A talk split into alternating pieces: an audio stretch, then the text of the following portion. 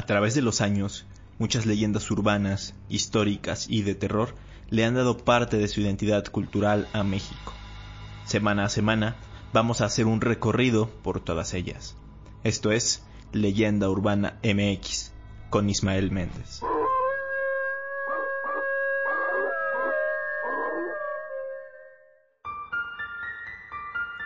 ¿Qué tal? Bienvenidos a Leyenda Urbana MX, el podcast de leyendas, relatos, crónicas e historias de México.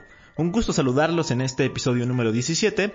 Probablemente lo esté subiendo de forma atrasada, no el domingo como ya es costumbre, pero es que he estado muy ocupado, tuve una semana bastante atareada, así que pues les deseo un feliz inicio de semana porque se estará subiendo por ahí del lunes 27 de julio o martes 28. Muchas gracias a todos los que se han estado uniendo aquí al perfil de Spotify. Ya somos más de 3.000 en esta plataforma. Y pues también me han estado escribiendo a través de redes sociales para decirme que les ha gustado mucho el proyecto y pues me alegro muchísimo de que disfruten el escucharme hablando por 20, 25 minutos o incluso más tiempo cada semana. Sobre todo porque la mayoría de los podcasts que se producen actualmente tienen pues a dos o más personas y eso le da un toque extra de dinamismo. Así que eso, es tranquilizante saber que no los aburro a pesar de estar yo solito frente al micrófono. También vale la pena destacar, ya hablando del episodio anterior, que a muchos les gustó el hecho de que relacionara otros campos de estudio y hablara de las implicaciones científicas sobre los exorcismos. Así que en los temas que se requiera pues voy a mencionar su contraparte y no solo el punto de vista esotérico y paranormal. Agradezco a todos sus comentarios. Les hago un breve recordatorio para que se pasen a seguirme en mis canales de redes sociales, Facebook Leyenda Urbana MX y Twitter e Instagram me encuentran como Ismael Saek, Ismael Z-A-E-K. Dicho esto, vámonos ya rapidito a conocer el tema de hoy. En esta ocasión voy a retomar un tema al que ya le he dedicado dos videos en YouTube, videos bastante exitosos por cierto, pero que quiero abordar también en este formato, el Panteón Civil de Dolores, sobre todo porque tiene una historia súper interesante, misma que en los videos la menciono muy por encimita. Así que vamos a dividir el episodio en dos partes. La primera va a ser la historia del Panteón como tal y la segunda todas las leyendas de terror relacionadas con él. Esta parte hay restos que están al aire libre expuestos a los animales, a la gente que se dedica a hacer brujería, entonces es fácil meterse al panteón porque no hay la vigilancia eh, este, suficiente para darle cobertura al panteón. Para aquellos que no lo conozcan, el Panteón Civil de Dolores es uno de los panteones más grandes e importantes de la Ciudad de México. Está ubicado en la tercera sección del bosque de Chapultepec y su origen es casi por sí mismo una leyenda, pues existen varias versiones del mismo pero la que les voy a contar es la más aceptada y es la que cuenta José Mancebo Benfield, el nieto del fundador. Pero antes vamos con los antecedentes. Recordemos que en la época virreinal las inhumaciones se efectuaban en los templos, los conventos, colegios y hospitales, pero desde finales del siglo XVIII se trató de cambiar esta costumbre Carlos III dispuso por medio de una cédula real que los entierros se hicieran en cementerios comunes ubicados lejos de las iglesias. Para cumplir esta disposición en la Nueva España, el virrey eh, Revillagigedo ordenó que se establecieran fuera de las ciudades eh, estos, estos cementerios. Los primeros en edificarse se ubicaron en los estados de Puebla y Veracruz. Esta idea se llevó a cabo en la Ciudad de México ya muy tarde hasta muy entrado ya el siglo XIX. Uno de los objetivos para establecer los cementerios fuera de las ciudades era resolver el problema de sanidad, porque los entierros en los templos eran perjudiciales para los habitantes. Otro de los motivos también era terminar con el monopolio del clero dentro de los asuntos funerarios. Así pues, los primeros panteones que contaron con proyectos específicos aquí en la Ciudad de México fueron el de Santa Paula, que estaba ubicado en la colonia Guerrero, el del Campo Florido, que estaba en lo que hoy es la colonia Doctores, y el de San Fernando, que está por el Metro Hidalgo y actualmente es un museo en el que de hecho pues eh, se alberga la impresionante tumba de Benito Juárez. Todos ellos datan de la primera mitad del siglo XIX. Estos panteones estuvieron funcionando de forma normal hasta que ya en el México independiente, luego de la promulgación de las leyes de reforma, eh, que se empezó a cumplir esto. Se establecieron los panteones ya fuera de las ciudades y se le quitó todo el poder al clero sobre los asuntos funerarios. Así pues, las defunciones quedaron a cargo de los registros de la policía y esto fue como el antecedente de lo que hoy conocemos como el registro civil. Las concesiones empezaron a dar poco tiempo después de publicarse la ley, que fue el 31 de julio de 1859, y esta pues estipulaba en su artículo tercero que los particulares podían establecer cementerios. La primera eh, concesión se otorgó en 1871 para el Panteón General de la Piedad, un, año más tarde se le concedió la concesión al Panteón francés y en 1874 se permitió la concesión del Panteón de Dolores. Y aquí es donde ocurre lo más interesante. William Benfield era un exitoso hombre inglés que llegó a México en el año de 1835 porque en ese entonces su esposa se encontraba muy enferma de tuberculosis. Eh, su médico de cabecera le recomendó venir a vivir a este país en donde la altura y el clima pues le servirían a su mujer para poder salvarse. Este médico tuvo razón porque la señora mejoró considerablemente y tuvo una vida bastante larga, de hecho, pues murió hasta los 90 años. Pero no todo fue alegría, ya que la hija pequeña de William adquirió el cólera morbus que asolaba a la población en ese entonces y desafortunadamente falleció. Benfield tuvo que sepultarla en la playa porque no le permitieron hacerlo en el atrio del templo por ser anglicano. Entonces se prometió dos cosas que marcarían su destino, y no solo el de él, sino también el de sus hijos. Formaría un panteón y sus descendientes serían educados como católicos. Varios años más tarde, su hijo Juan Manuel, Juan Manuel Benfield, eh, nacido ya en México, cumplió su deseo y formó la sociedad Benfield, Becker y compañía, con la cual obtuvo en 1874 la licencia del gobierno para fundar un campo mortuorio en una parte del rancho de Coscacuaco, denominada Tabla de Dolores, de donde el panteón obtuvo su nombre.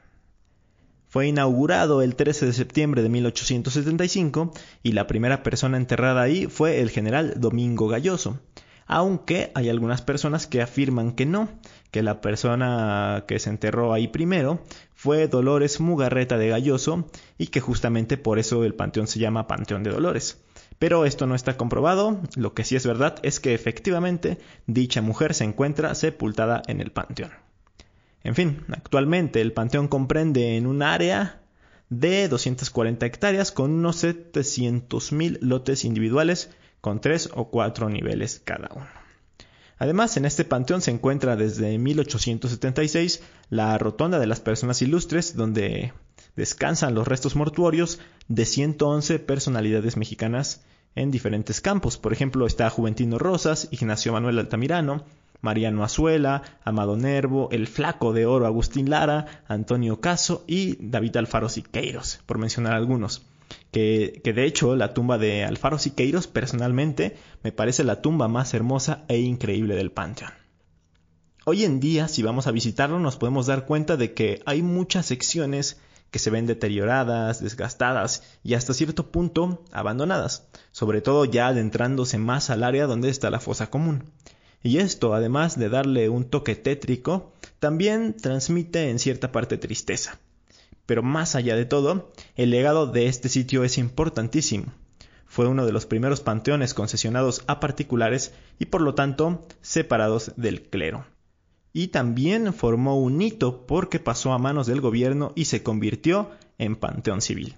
Pero bueno, entre tanto espacio y sobre todo con la gran cantidad de personas que hay enterradas en ese lugar, naturalmente comenzaron a surgir historias y leyendas, algunas completamente terroríficas. Se supone que deberían hacerlo, ¿no? Porque incluso hay, otra historia en la que unos gigantes estaban igual como tú explorando, este, dando la vuelta aquí. Y eh, pues encontraron un lugar con muchos huesos, ¿no? Ah, y eh, bueno, pensaron que era como una fosa común donde mm, echaban a los desaparecidos ajá, políticos o una narcofosa, pero se supo después que era el osario del panteón, que es donde ponen los huesos después de que son exhumados, ¿no? Se podría decir. Exacto. I'm Sandra, and I'm just the professional your small business was looking for. But you didn't hire me because you didn't use LinkedIn jobs. LinkedIn has professionals you can't find anywhere else, including those who aren't actively looking for a new job but might be open to the perfect role, like me. In a given month, over 70% of LinkedIn users don't visit other leading job sites. So if you're not looking on LinkedIn, you'll miss out on great candidates like Sandra. Start hiring professionals like a professional. Post your free job on linkedin.com slash people today. Hey, I'm Ryan Reynolds. Recently, I asked Mint Mobile's legal team if big wireless companies are allowed to raise prices due to inflation. They said yes. And then when I asked if raising prices technically violates those onerous two-year contracts, they said, what the f*** are you talking about, you insane Hollywood ass?"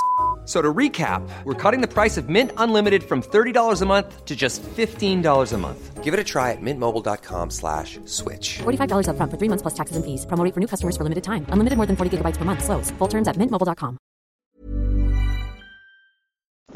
Vamos a conocer algunas de estas leyendas que han asustado e impresionado a los habitantes de esta ciudad.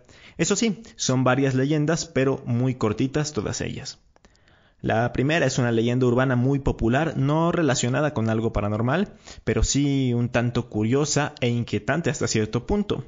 Y es que en los años posteriores a su fundación, digamos a principios del siglo XX, en los alrededores del panteón había una plaza de toros que era conocida como la Plaza de Toros de Chapultepec. Eh, se encontraba muy cerca de lo que ahora es el metro Chapultepec.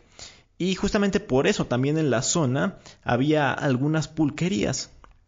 Si ustedes son amantes de esta bebida, como yo, pues sabrán de antemano que cuando vas a una pulquería lo más tradicional es que además de tu buen vaso de pulque, te sirvan una botanita, que suele ser un guisado. Bueno, pues aquellas pulquerías de antaño, según la leyenda urbana, servían de botana nada más y nada menos que caracoles que recogían de las zonas más internas del Panteón de Dolores.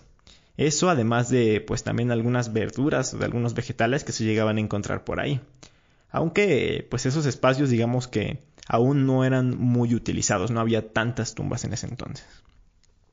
Y aún más extremo y casi increíble es otra leyenda en la que se supone que utilizaban la tapa del cráneo que le quedaba a algunos esqueletos eh, para, para en ella poder servir los tragos de pulque. Otra leyenda que se enfoca más en situaciones reales es la de los taxistas de la muerte. Les cuento, cuando estaban las obras de construcción del deprimido vial sobre la avenida Constituyentes, el tráfico que se hacía era de locos. De por sí, el tráfico es horrible, y cuando hay obras, pues peor.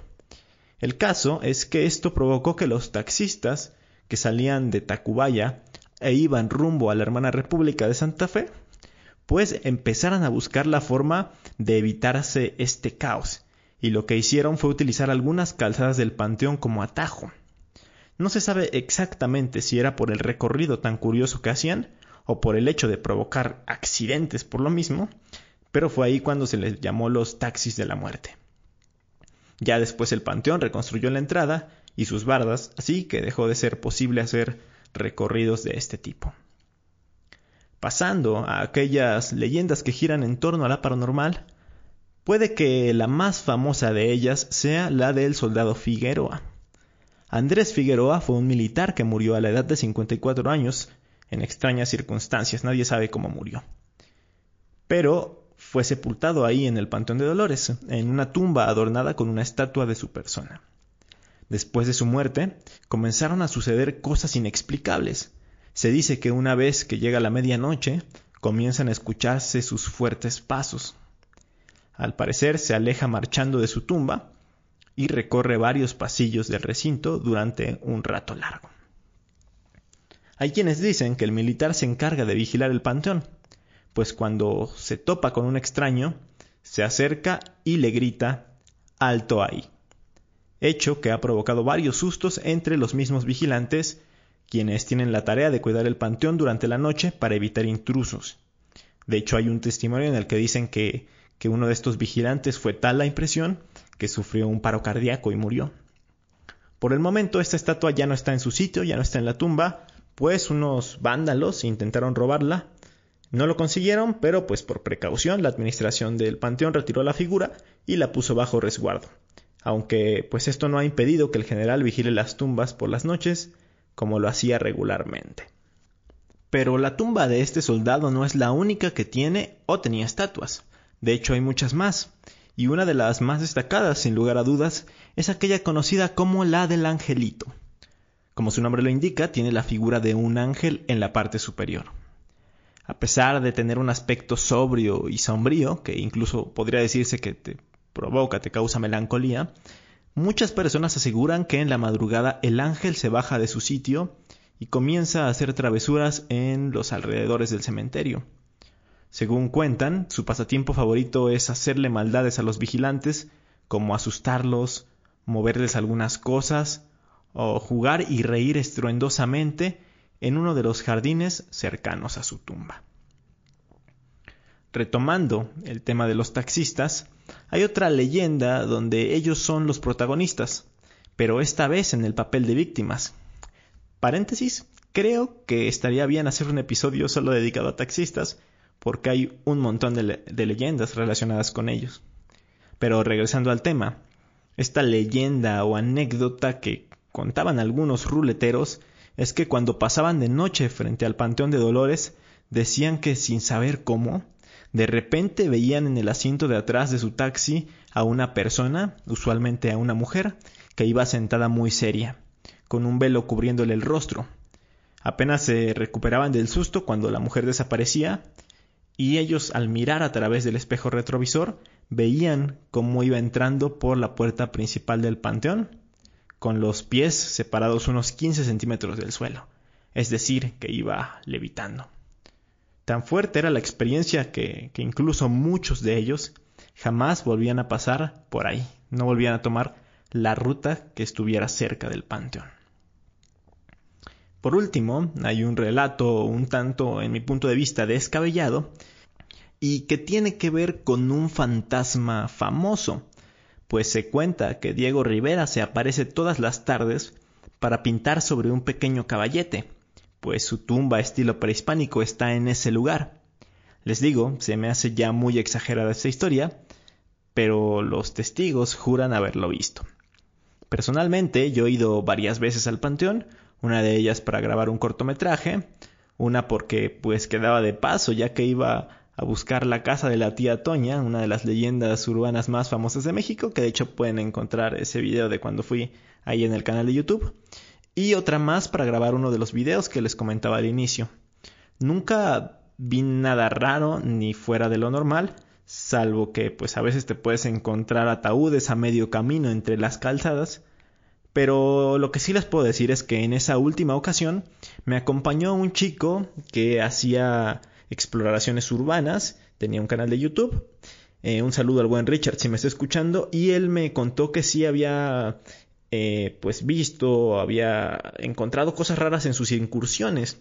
En una de esas encontró una tumba que se veía bastante deteriorada y que estaba muy oscura por dentro y sí se sentía como algo extraño.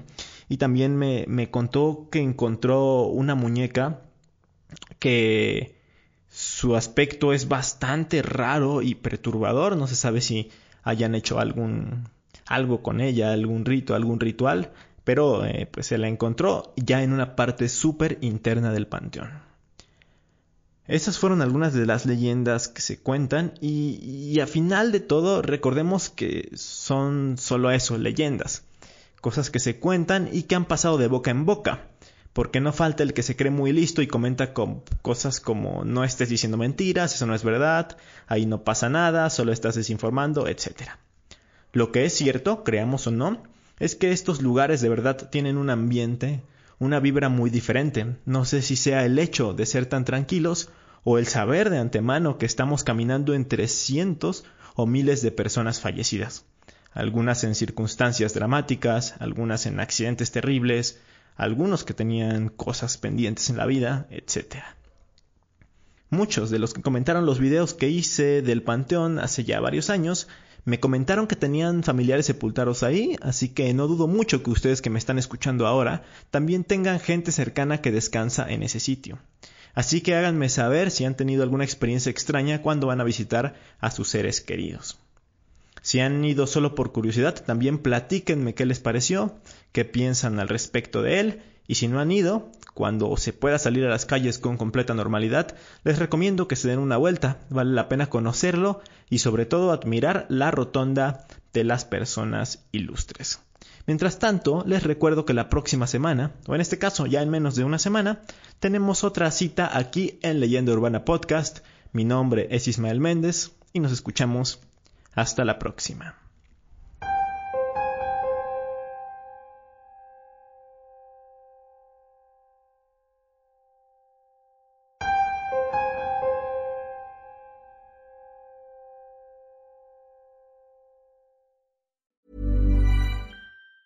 Hi, I'm Daniel, founder of Pretty Litter. Did you know cats tend to hide symptoms of sickness and pain? I learned this the hard way after losing my cat, Gingy. So I created Pretty Litter, a health monitoring litter that helps detect early signs of illness by changing colors, saving you money and potentially your cat's life. Pretty Litter is veterinarian developed, and it's the easiest way to keep tabs on your fur baby's health right at home. Go to prettylitter.com and use code ACAST for 20% off your first order and a free cat toy. Terms and conditions apply. See site for details.